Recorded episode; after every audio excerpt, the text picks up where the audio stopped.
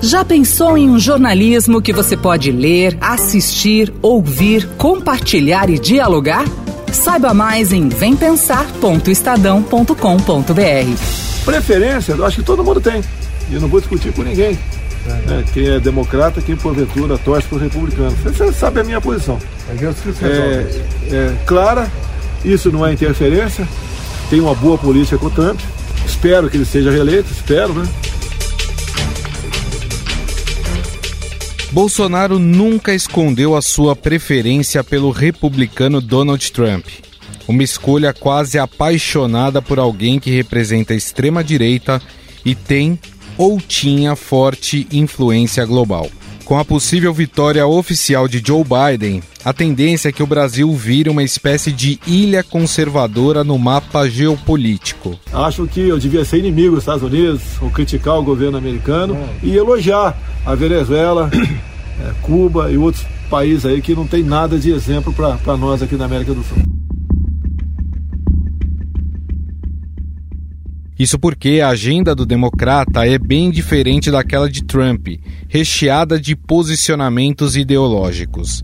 Devem entrar na pauta com o Brasil o respeito à democracia, direitos humanos e meio ambiente. Democrata, né? Em duas oportunidades falou sobre a Amazônia. É isso que querendo para o Brasil? Aí sim, uma interferência de, de fora para dentro. Isso não quer dizer que Biden vai isolar Bolsonaro. Pelo contrário, segundo pessoas ligadas ao democrata, a intenção é recomeçar do zero e esquecer a torcida do brasileiro pelo republicano. No entanto, esse entendimento e aproximação dependem de Bolsonaro, com ações mais efetivas na questão ambiental, por exemplo. O Brasil é o país que mais preserva o meio ambiente e alguns não entendem como, né? É o país que mais sofre ataques vindo de fora no tocante ao seu meio ambiente. Vale lembrar que Biden criticou o país por causa dos desmatamentos. Brazil, the rainforests of Brazil are being torn down, are being ripped down. O Brasil tem um trunfo para estreitar esses laços com o governo democrata americano o vice-presidente Hamilton Mourão. O relacionamento do Brasil com os Estados Unidos é um relacionamento de Estado para Estado, independente do governo que estiver lá. Óbvio que cada governo tem suas prioridades, tem suas características. Mas Sim. o fato, por exemplo, do presidente Bolsonaro reiteradamente dizer que torce por um candidato. Ah, isso aí é, tipo ah, isso é bobagem. É opinião bobagem. pessoal ou do é, governo? É opinião pessoal dele, né? Eu acho bem que quando o presidente fala, ele fala por todos, né? Mas existe outro temor do governo brasileiro, que a onda da centro e centro-esquerda atinge o país em 2022 e, com isso, Bolsonaro, a exemplo de Trump, não consiga se reeleger. Isso porque o movimento já foi observado em países vizinhos, como a Argentina, que elegeu o kirchnerista Alberto Fernandes. Em termos políticos, eu não tenho nada a ver com Bolsonaro. Eu celebro enormemente que hable mal de mim, um racista, um misógino. Na Bolívia, o candidato de Evo Morales, Luiz Arce, venceu recentemente as eleições presidenciais no país. O presidente eleito Luiz Arce tem dito aqui em La Paz que quer renegociar os contratos de venda de gás da Bolívia para o Brasil.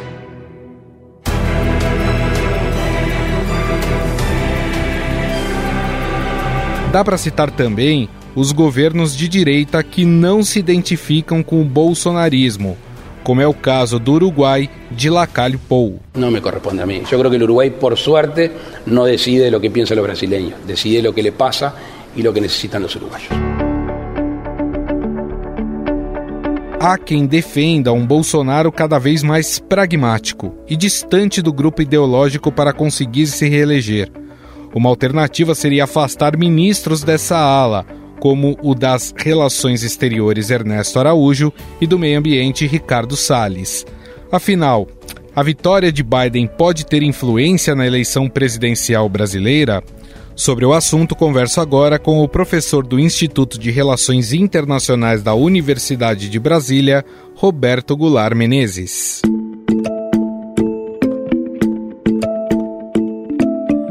Tudo bem, professor? Como vai? Olá, Gustavo. Tudo bem? Prazer falar com você. Professor, antes da gente falar dessa influência no Brasil que pode ter nas eleições presidenciais brasileira, é, gostaria que o senhor fizesse uma análise sobre um movimento que tem acontecido aqui no continente americano. Aí eu estou pegando a América do Norte, América do Sul, principalmente com os principais parceiros comerciais do Brasil. Vamos lembrar um tempinho atrás, é, teve um movimento na Argentina de sair de um governo ali de centro-direita e ir para um governo de centro-esquerda. É, depois, agora nos Estados Unidos, é, Joe Biden é um candidato mais de centro, sai daquela direita um pouco mais extremada de Donald Trump.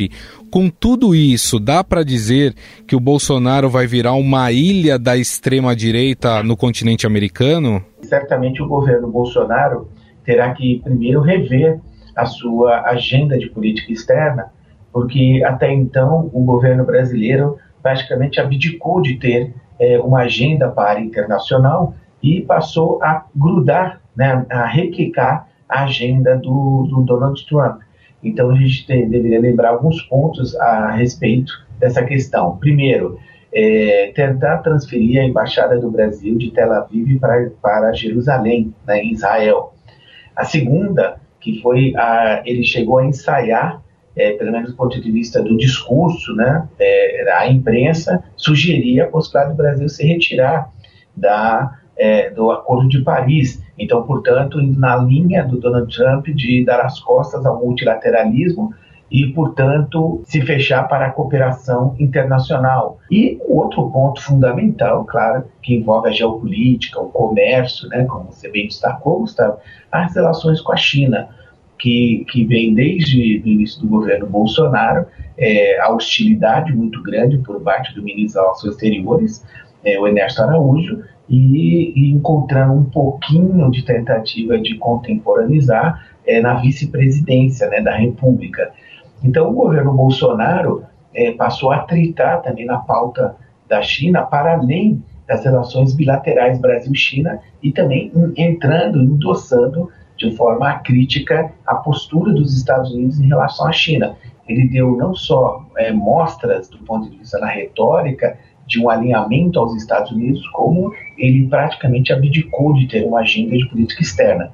E nesse sentido, é, o governo Bolsonaro, que é, apostava toda, todas as suas fichas no, do, no governo do Donald Trump, então uma, uma das bandeiras do Biden é a questão dos direitos humanos. Eu creio que é aí que o governo Bolsonaro vai enfrentar, é, ao lado da questão ambiental, uma das suas grandes, é, uma das suas grandes testes e uma pressão muito grande, porque vai animar também países da América do Sul a ter uma postura é, um pouco mais de cobrança do Brasil no campo dos direitos humanos. De fato muda muito a relação do Brasil com os Estados Unidos com a vitória do Joe Biden.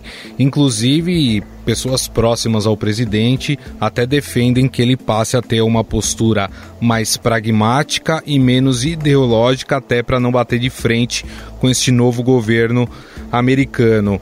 É, o senhor acredita que vai haver uma mudança de postura do governo brasileiro com essa mudança de poder lá nos Estados Unidos? O governo Bolsonaro, dado que ele abdicou de ter uma política externa, é, é porque ele desconfia muito do Itamaraty, né, uma burocracia profissionalizada.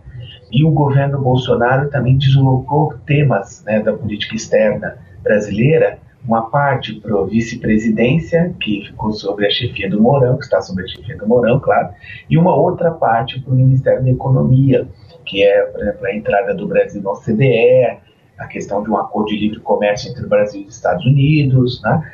e no caso do Mourão, é, a questão de lidar, receber embaixadores, é, ter, procurar estabelecer algum tipo de ponte com a China, de, ponte um diálogo com a China, é, procurar corrigir alguns excessos, né, assim, alguns arroubos nos discursos, mas eu creio que é, com a entrada do Joe Biden, nós vamos é, é, primeiro é, ter que saber quem o Joe Biden vai colocar né, na Secretaria de Estado, né, ou seja, no equivalente ao Ministério das Relações Exteriores dele. Segundo, quem o Joe Biden vai nomear para ser embaixador dos Estados Unidos no Brasil. Tá? E a partir daí, o Joe Biden certamente vai buscar interlocutores, né? o governo Biden vai procurar interlocutores no Brasil né? É, e certamente interlocutores até mesmo na sociedade civil. Então, o governo Bolsonaro, com a defesa da tortura, com a defesa né, né de, uma, da, de uma postura anti-direitos humanos, é, de uma agenda é, fortemente conservadora, é, no que diz respeito aos direitos reprodutivos das mulheres, ao próprio direito das mulheres, os direitos das minorias. Então, o governo Biden já indicou alguns desses elementos né, que ele pretende é, levar adiante. Então, recolocar os Estados Unidos no Acordo de Paris certamente vai rever várias posições do governo Trump é, junto à ONU em alguns desses temas que eu mencionei. E é, com isso, o governo Bolsonaro, eu creio que a primeira coisa que ele vai ter que fazer, me parece, né, assim, dado o horizonte que a gente tem, é, é rever o deserto que se tornou a política externa brasileira. Então, manter alguém à frente do Itamaraty com o perfil do atual ministro é, é simplesmente mandar uma mensagem de demos. O diálogo continuará bloqueado. Então, o governo Biden, é, creio que vai colocar assim uma pressão muito grande e o governo Bolsonaro, do lado dele, vai tentar, né, e desde o início do seu governo tem aí uma espécie de tríade, né, que tem que tentar agradar. De um lado é a ala militar, né, que inclusive é, alguns deles declarando é, na imprensa, né, sem se identificar, de que preferem uma vitória do Biden. Não oposto a isso, tem uma ala ideológica, como é nomeada. E a outra é a ala da família do próprio presidente, que é a influência que tem um deputado Eduardo Bolsonaro, que presidiu a, a, Comissão de Relações Exteriores da Câmara, que tinha sido aventado para ser o, o, embaixador do Brasil nos Estados Unidos, né? É, e, e, ou seja, durante quase um ano e meio o Brasil não teve embaixador nos Estados Unidos, né? Tudo porque o governo Bolsonaro estava esperando o filho completar a idade mínima, que é né, para ser embaixador, estava com uma série de, enfim, desde o início eles já tinham essa, essa, essa intenção, né? exatamente de tentar é, estreitar uma relação que seria uma espécie de um Eduardo Bolsonaro na embaixada dos Estados Unidos e a partir dele costurar todos os laços com Steve Bannon, com todas as uh, conexões né, da extrema direita nos Estados Unidos e a partir dali tentar irradiar para a América Latina.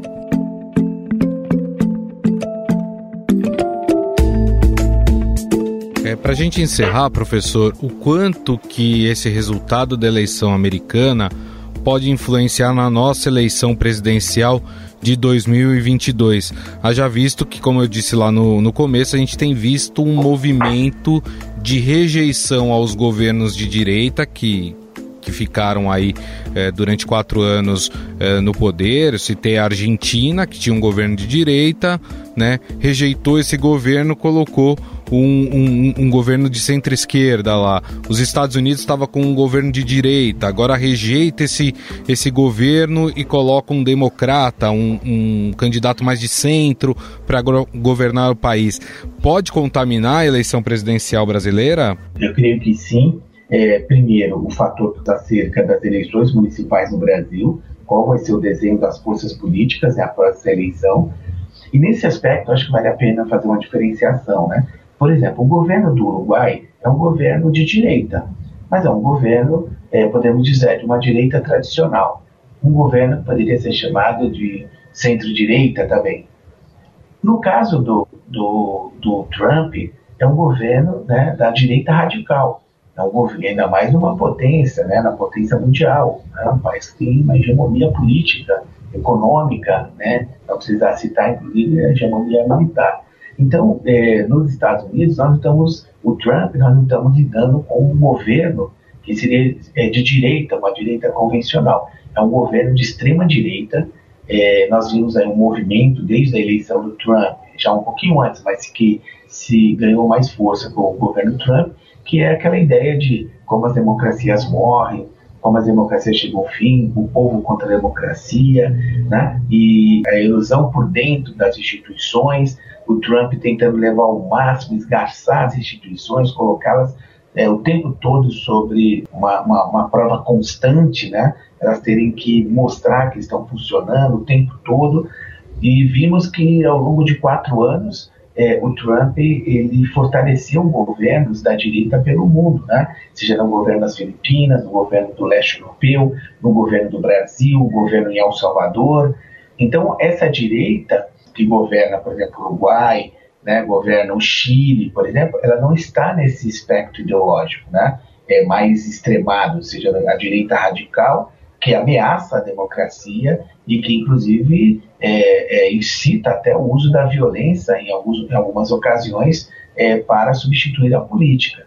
É, vemos que o, o, as declarações né, de hoje do Steve Bannon, que foi uma espécie de mentor é, do Trump no que diz respeito ao marketing político, em que ele simplesmente ele diz que é tanto o diretor da FBI quanto o, o, o coordenador né, da, da, da, do combate à pandemia nos Estados Unidos, um cientista renomado, eles deveriam ser decapitados. Então, essa, essa extrema-direita é uma extrema-direita que é, foi barrada agora, e eu creio que sim, é, que é fundamental que, é, uma vez que o Biden interrompe, derrota a, a, o populismo autoritário, né, a direita radical nos Estados Unidos, ele também levará uma mensagem né, internacional de combate e oposição a esses governos.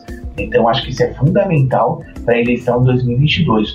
Muda e muda, é, creio que contribui bastante para redesenhar o cenário das eleições de 2022 no Brasil. Perfeito. Bom, nós conversamos com o professor do Instituto de Relações Internacionais da Universidade de Brasília, Roberto Goulart Menezes, a quem agradeço pela entrevista. Muito obrigado, viu, professor? Muito obrigado, Gustavo. Um prazer falar com você. Estadão Notícias.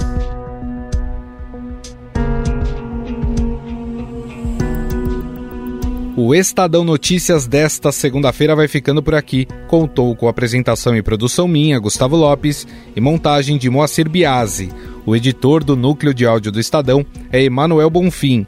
O diretor de jornalismo do Grupo Estado é João Fábio Caminoto. Mande seu comentário e sugestão para o e-mail podcast@estadão.com. Um abraço e até mais. Estadão Notícias.